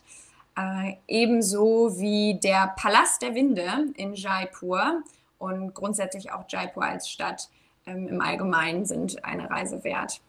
Was ich auch gut fand oder was mir sehr gut gefallen hat, waren einfach Mumbai und Delhi. Mumbai als Küstenstadt ähm, und als ja tatsächlich irgendwie auch sehr moderne Stadt ähm, fand ich unfassbar spannend mir anzuschauen und auch im Kontrast zu Delhi, ähm, eine Stadt im Norden, die noch viel, viel hektischer war als Mumbai und zu dem Zeitpunkt, an dem wir da waren, so granatenheiß. Ähm, äh, un unfassbar spannend sich anzugucken und einfach auch ganz anders als alle anderen Städte, die ich bis zu dem Zeitpunkt jemals gesehen hatte. Genau. Das bringt mich tatsächlich auch ein bisschen zu den Must-Dos. Und zwar ähm, würde ich immer raten, äh, man muss sich in Indien unbedingt auf die Kultur einlassen. In meinen Augen sind die Inder das freundlichste Volk der Welt. Die sind so gastfreundlich, so hilfsbereit, suchen immer nach einer Lösung, geben dir quasi den letzten, ähm, ja, den letzten Mangolassi, den sie haben. Also so so herzlich ähm, und sich darauf einzulassen, auch wenn die Kultur eine ganz andere ist, auch wenn ähm, es unfassbar voll, unfassbar heiß, ähm, unfassbar schnelllebig ist, den Austausch zu suchen, das macht auf jeden Fall Sinn und es lohnt sich jeden, ja, wirklich in jedem Fall. Ähm, gleichzeitig sollte man sich dann auch darauf einlassen, dass die Inder halt ein bisschen entspannter sind. Es ist zwar hektisch, dumme, aber sie sind trotzdem etwas entspannter. Ähm, mal schnell was zu erledigen, ach nö, das brauchen wir nicht. Ähm, aber das ist auch, glaube ich, vollkommen in Ordnung. Im Urlaub ist man ja in der Regel auch nicht ähm, ja, in Eile, deswegen kann man sich da, glaube ich, auch ganz gut drauf einlassen. Ähm, was ich damals gemacht habe, da muss ich aber dazu sagen, dass wir auf eine Hochzeit eingeladen waren. Aber nichtsdestotrotz fand ich, war das ein so schönes Erlebnis, dass ich meine, dass man es machen sollte, ist, äh, sich ein Sari zu schneidern ähm, oder halt schneidern zu lassen. Das sind die ganz traditionellen Gewänder, die dort die Frauen tragen und man kann in einen Laden gehen und kann sich die schönsten Stoffe aussuchen und die anprobieren und sich dann dieses Sari auf seinen Körper zuschneiden zu lassen und auch die Bluse sich zuschneidern zu lassen, war super schön und ich muss sagen, ähm, ja, ist wahrscheinlich auch eines der schönsten Kleidungsstücke, die ich habe. Ähm, mit, ich habe, glaube ich, ein rotes mit so goldenen Elefanten drauf. Ähm, wirklich ganz toll. Oh, das ähm, klingt richtig schön. Ja, da suche ich nochmal ein Bild raus, ob ich das noch habe. Das ist äh, wirklich irgendwie was Besonderes, wenn man das dann auch mal tragen darf.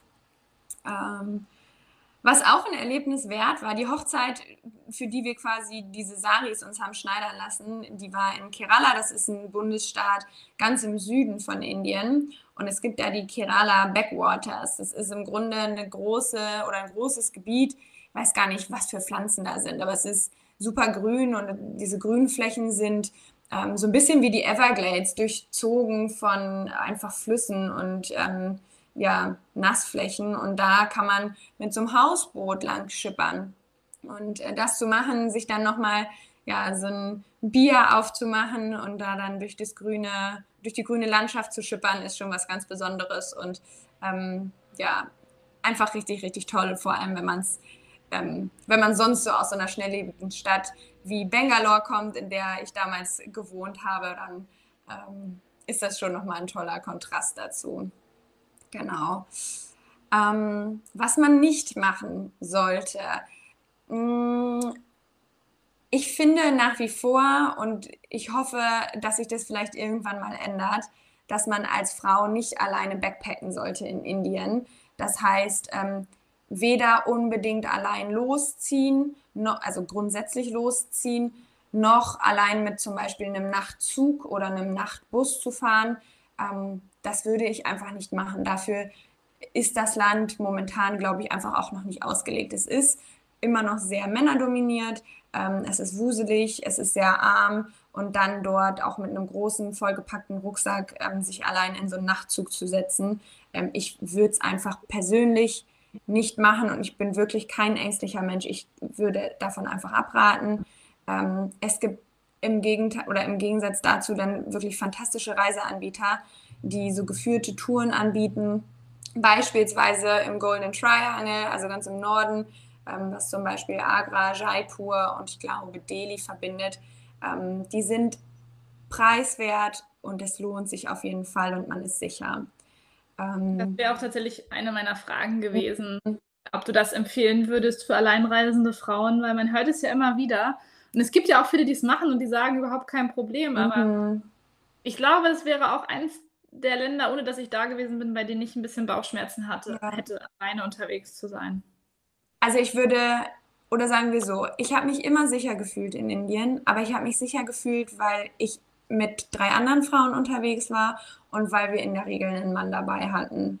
Ähm, ne, das gibt dir dann schon Sicherheit und gerade auch im Nachtzug hatten wir damals Freunde mit und die waren, äh, die Männer haben nachts nicht geschlafen und haben aufgepasst, dass wir ähm, sicher von Ort zu Ort kommen.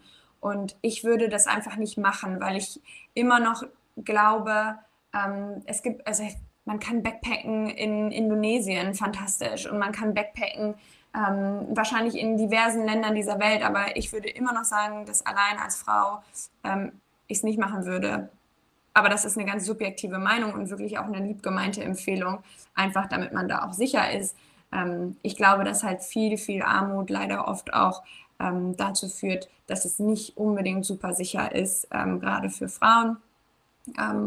Ja, so schade es auch ist. Es ist nach wie vor trotzdem eines der wunderbarsten Länder, aber ich würde es nicht als äh, Frau allein bereisen.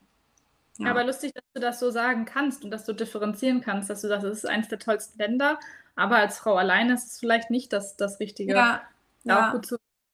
Aber würdest du es denn mit einer Freundin zusammen machen oder auch dann eher nicht? Also eher wirklich mit einem Mann oder einer, einer größeren Gruppe? Mm. Oh, das ist eine gute Frage. Also ich muss dazu sagen, es ist jetzt, wann war das? Ich glaube 2014, ne? War ich da zum Ende vom Bachelor. Das ist natürlich jetzt auch schon wieder sechs, sieben Jahre her. Es kann ja auch sein, dass es sich geändert hat. Aber ähm, ich, oder ich fand es damals auch immer besser, wenn ein Mann dabei war ähm, oder wir auch wirklich zu viert unterwegs sind. In sicheren Gebieten war das gar kein Problem zu zweit dann.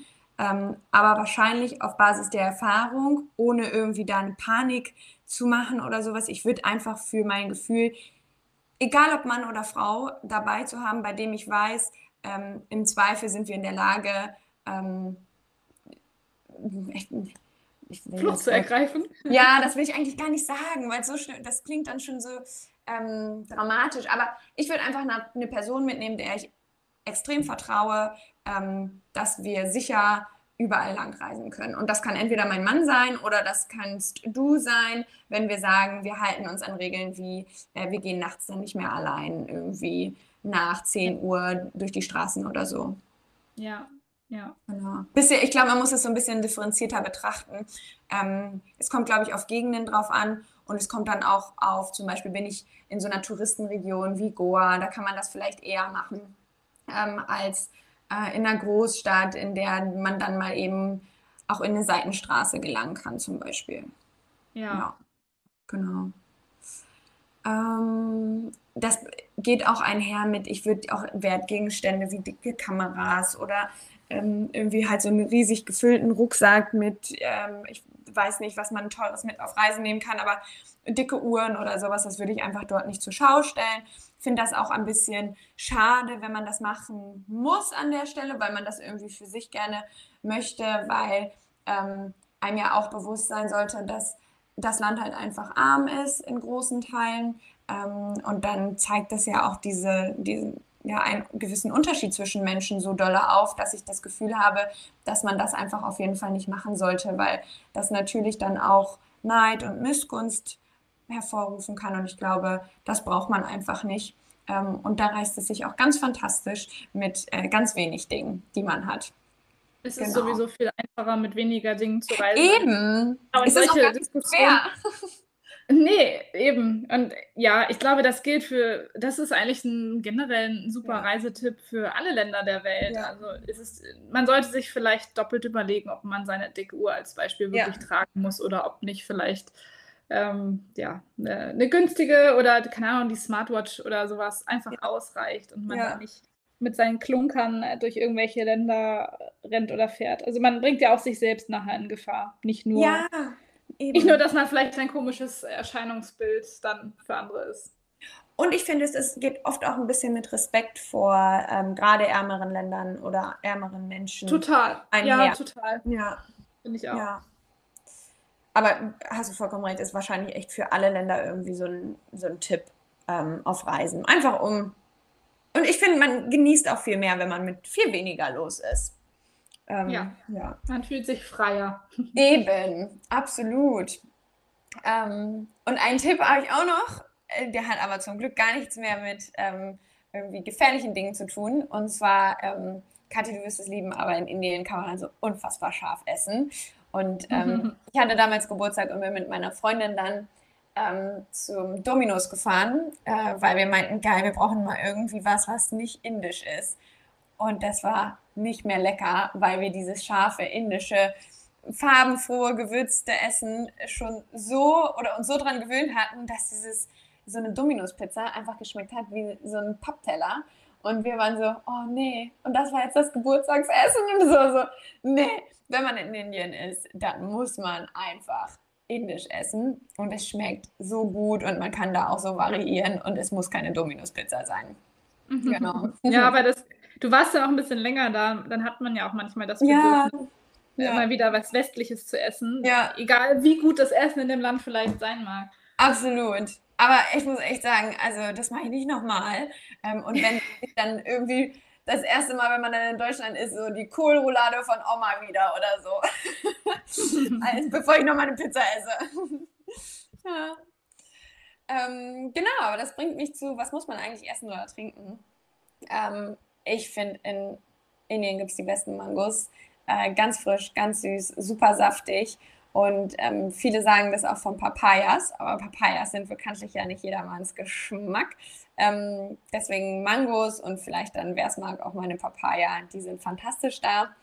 Ähm, ein Dal, also ein, ja, im Grunde Linsen, eine Linsensuppe als Vorspeise ist immer super. Und ähm, die indischen Currys sind wirklich top. Für mich die Top 3 sind äh, Chana Masala. Das ist einfach ein, eine, ja, Kichererb, ein Kichererbsengericht, ähm, relativ scharf mit äh, roter Tomatensauce. Ähm, dann gibt es Alu Gobi, das ist ein Gericht mit Kartoffel und Blumenkohl. Und Tikka Masala, auch, glaube ich, ein Klassiker, den wahrscheinlich fast alle kennen. Ähm, und tatsächlich, was die Inder geliebt haben, ähm, war Chicken Biryani. Das ist eigentlich ein Reisgericht. Und äh, fast alle Inder haben immer und immer wieder Chicken Biryani gegessen. Und dazu haben die sich dann so selbst eingelegte Pickles gemacht. Ähm, ich fand, die haben irgendwie nach ähm, wie sagt man, Spülmittel geschmeckt. Aber die haben das richtig doll mhm. gefeiert. ja. ähm, genau, mein Tipp, das geht schon ein bisschen auch mit dem ähm, Sicherheitsaspekt einher für das Schlafen, ist, dass man sich tatsächlich ein gutes Hotel suchen sollte. Wir haben es vorhin schon angesprochen, Agoda und ähm, dann auch gute Bewertungen sollten da so ein Maßstab sein, den man anwenden kann. Ähm, ein paar Euro mehr ausgeben ist nicht schlimm an der Stelle. Ähm, und zwar sowohl aus Sicherheits- als auch hygienischer Perspektive. Ähm, vielleicht als ein kleines oder eine kleine Geschichte. Ähm, ich war mit den ja, Studierenden, mit denen ich dann damals da war, in Mumbai. Und wir kamen von dem Golden Triangle, wo wir dann so eine schöne geführte Tour hatten. und sind dann nach Mumbai und da hatten wir gesagt, ach komm, das machen wir jetzt auf eigene Faust haben ein Hotel gebucht und dieses Hotel, das war wirklich, also ich ich habe selten ein schlechteres Hotel gehabt. Ähm, wir haben, äh, die Tür war nur von außen abschließbar, also man konnte sie von innen nicht abschließen, die Zimmertür. Äh, und wir hatten weder eine Dusche noch richtig eine Toilette und ähm, auch kein Fenster. Und äh, ja, ich glaube, das waren zum damaligen Maßstab drei Sterne. Deswegen es lohnt sich, ein, zwei Euros mehr auszugeben oder aber einen kompetenten Reiseanbieter zu fragen und nicht zu sagen, ey, ich mache mal schnell alleine. Ähm, wir fanden das dann doch nicht mehr so gemütlich und haben dann vor unsere Tür äh, die Kommoden vorgeschoben, damit wir denn da dann auch ähm, ja, sicher und gut schlafen konnten und nicht äh, nachts auf einmal Besuch bekommen. Genau. Ja, das möchte man nicht. Nein, auf gar keinen Fall, auf gar keinen Fall. Und ähm, ich weiß nicht, also ich hatte mich dann auch damals daran gewöhnt, mit dem äh, Eimer zu duschen, also sprich einen Eimer volllaufen zu lassen und dann damit sich zu duschen. Ähm, aber gerade wenn man auf, ja, auf Urlaubsreise ist, glaube ich, ist es schon in Ordnung, wenn man auch mal ein Hotel mit Dusche hat. Und das hatten wir dann damals auch nicht und waren dann so, ach schade, wir hätten auch gern mal wieder geduscht. Ja, gerade bei den Temperaturen dann. Ja, ja. Also man muss halt auch duschen. Auch sandig ist es und ein bisschen, ne, du gehst durch die Stadt, du schwitzt und ähm, dann isst du und die ganzen Gerüche. Und dann ist es auch wirklich so, dass man sagt, oh, jetzt eine schöne Dusche. Und dann, wenn man erstmal seinen Eimer füllen muss und dann immer gucken muss, dass man so ein bisschen was über sich gießt, dann ist das schon was anderes. Ja. Deswegen auch mein Tipp, für wen ist denn Indien was? Ähm, für mich ist Indien das Land für Abenteurer. Ähm, es ist ein Land mit ganz viel Vielfalt, wie gesagt, einem unfassbaren Volk, ähm, aber auch wirklich was für Abenteurer, weil es halt noch nicht unbedingt das Touristenland ist und entsprechend auch noch nicht alle ähm, Dinge so super weit entwickelt sind, beziehungsweise auf Touristen angepasst ist. Ähm, genau, und ansonsten würde ich sagen, ist es etwas für ähm, Personen, die sich Zeit lassen möchten, die Zeit auch mitbringen, ähm, die Komfort ein bisschen hinten anstellen wollen und wirklich das Land kennenlernen möchten. Das heißt, ein Wochenendtrip, wie wir ihn bei Tel Aviv hatten, würde ich nicht empfehlen. Genau. Ja, ja wirklich sehr spannend. Also da muss ich auch unbedingt nochmal hin. Es ja. Ist, äh, gut, dass wir hier gegenseitig Werbung machen für welche Länder. Ja, voll. Und beide in den Flieger steigen würden. Aber Indien stelle ich mir einfach auch unglaublich, ja, bunt, hast du ja auch schon gesagt, bunt vor, ja. von den Gerüchen her und von den Menschen. Ich finde es auch total spannend. Ja. Und wir haben ja auch eine Freundin, die aus Indien kommt. Vielleicht ähm, können wir die auch nochmal etwas genauer sagen. Unbedingt, unbedingt. Ich bin hier schon wieder Feuer und Flamme. Mir fällt nämlich gerade noch ein, auch wenn man hinfliegt, sollte man gucken, dass man übers Holy Fest hinfliegt. Ich glaube, das ist im April, Mai immer. Dann wird das ganze Land noch bunter. Noch bunter. Es hat so viel Spaß gemacht. Ja, das glaube ich. Das glaube ich sofort. Ja. Ja, sehr spannend. Ja, die wichtigste Frage ähm, für mich war eigentlich auch vorher schon, äh, ob du dich als Frau unwohl gefühlt hast. Mhm. Darüber haben wir ja schon gesprochen. Ähm, um mal weiter in der Klischeekiste zu graben. Äh, ist es wirklich, wenn man im Straßenverkehr ist, dass die Inder wirklich auf der Straße für Kühe anhalten oder ist das ein Gerücht? Ist das kein Gerücht? Machen Sie. Kein ja, aber auch, da sind vor allem auch Kühe auf der Straße. Da fängt es schon an. Mitten in der Großstadt waren immer Kühe auf der Straße. Und für die wurde angehalten und um die wurde gefahren. Die, waren, die sind heilig, die Kühe. Das ist irgendwie krass, weil wenn man den Straßenverkehr so von Fotos, Videos und so weiter kennt, dann ist es ja einfach unglaublich trubelig und chaotisch. Ja. Und dass sie dann für Tiere anhalten, ja. für Kühe, das kann man, glaube ich, nicht glauben, wenn man nicht da gewesen ist. Das finde ich irgendwie faszinierend. Ist es auch. Ich fand es auch immer faszinierend zu sehen. Ähm, ich weiß auch gar nicht, wieso die Kuh da heilig ist. Das müssen wir nochmal nachlesen. Aber ja, ähm, die Kühe sind dort überall. Irgendwie sympathisch. Ja, eigentlich finde ich auch. Habe ich auch immer gedacht, ach Mensch. Und weiter geht es in der nächsten Folge mit Vietnam, Malaysia, Bali und Thailand. Wir hoffen, ihr schaltet auch dann wieder ein und ja, seid bis dahin fleißig am Aperitivo trinken ähm, und nehmt ja den einen oder anderen Eindruck mit. Vielleicht geht es ja auch schon in die Urlaubsplanung. Solltet ihr bis dahin Fragen zu diesen ersten drei vorgestellten Ländern haben, meldet euch ganz gerne. Ansonsten freuen wir uns wie immer über Feedback, sowohl per Direktnachricht als auch bei Instagram. Und ja, wir freuen uns, wenn ihr das nächste Mal wieder einschaltet. Bis ganz bald. Tschüss.